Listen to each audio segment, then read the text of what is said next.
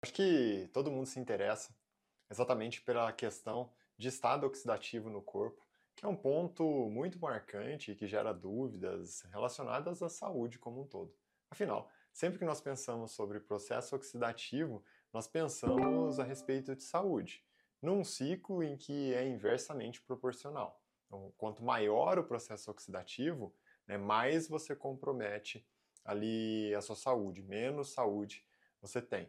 E diante disso, eu quero trazer aqui exatamente uma forma mais concreta para você conseguir avaliar isso, ganhar uma clareza no seu dia a dia, a partir de pontos como valores de exames em que você consegue observar para exatamente entender mais a fundo esse conceito do processo oxidativo em si.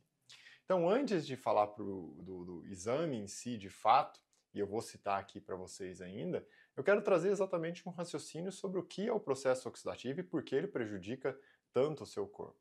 Imagina só o seguinte: nosso corpo, né, ele é um, um sistema em que está totalmente alinhado com saúde quando você tem uma célula que tem uma diferença de potencial, uma medida ali na membrana da célula com uma tendência, né, de uma alta quantidade de elétrons. Consequentemente, o elétron tem carga negativa, a célula então teria aí essa diferença de potencial com uma tendência né, pela riqueza de elétrons para carga negativa. No entanto, quando nós nos deparamos com o processo oxidativo, esse passo a passo nada mais é do que um conjunto de moléculas no seu corpo que poderiam roubar esses elétrons, consumir esses elétrons aí das suas células, do seu corpo como um todo. Isso, consequentemente, repercute a um ciclo de oxidação. E essa oxidação, como todos nós já sabemos, eu já conversei com vocês algumas vezes, ela atua exatamente nessa via e todas as doenças crônicas, até mesmo aquelas que agudizam, as cardiovasculares que agudizam, como infarto, AVC, câncer, doença autoimune e assim por diante, elas têm um fundo de processo oxidativo.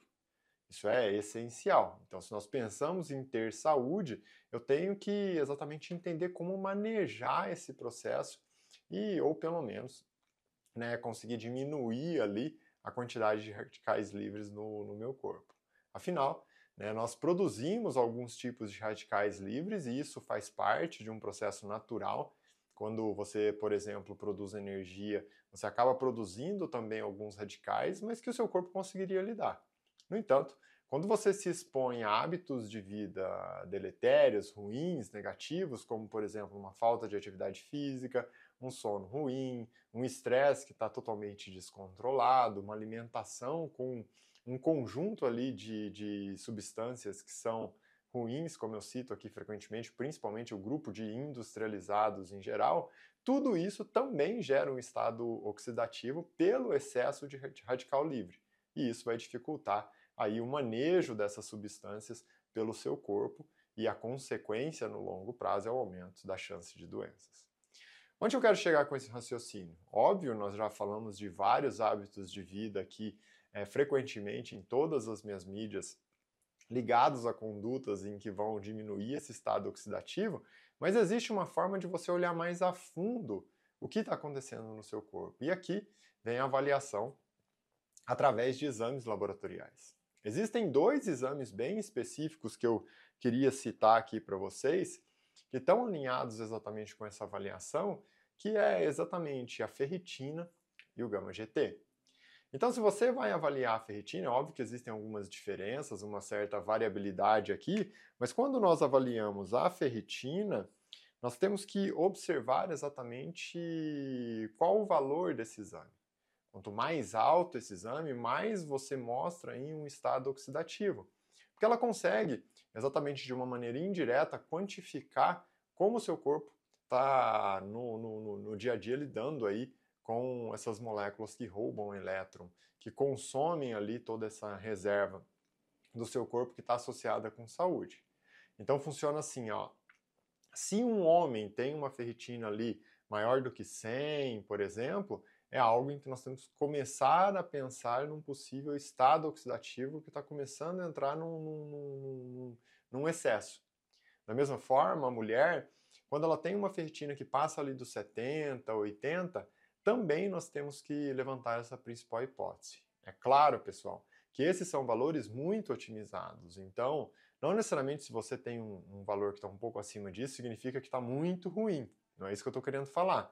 Mas valores que começam a passar essa barreira e vão aumentando progressivamente a cada ano, vale a pena aí você pensar sobre essas condutas relacionadas à saúde e que principalmente influenciam nessa via antioxidante para melhorar esse padrão. Além disso, nós temos um outro exame que é exatamente o Gama GT. E o Gama GT, ele traz valores para a gente em torno de 30 a 50. No caso dos homens, homens com um Gama GT de, com, com um valor maior do que 50 unidades por litro e, no caso das mulheres, um valor maior do que 30 unidades por litro, nós temos que pensar também num possível processo de oxidação que está em excesso. Né? E essas hipóteses elas mostram para a gente um, um, um, conjunto. Quando você associa a avaliação desses dois exames, você ganha mais clareza ainda a respeito do processo oxidativo. E por que, que eu cito né, esses dois exemplos em si, para você somar conceitos? Porque o corpo, na realidade, ele é muito dinâmico.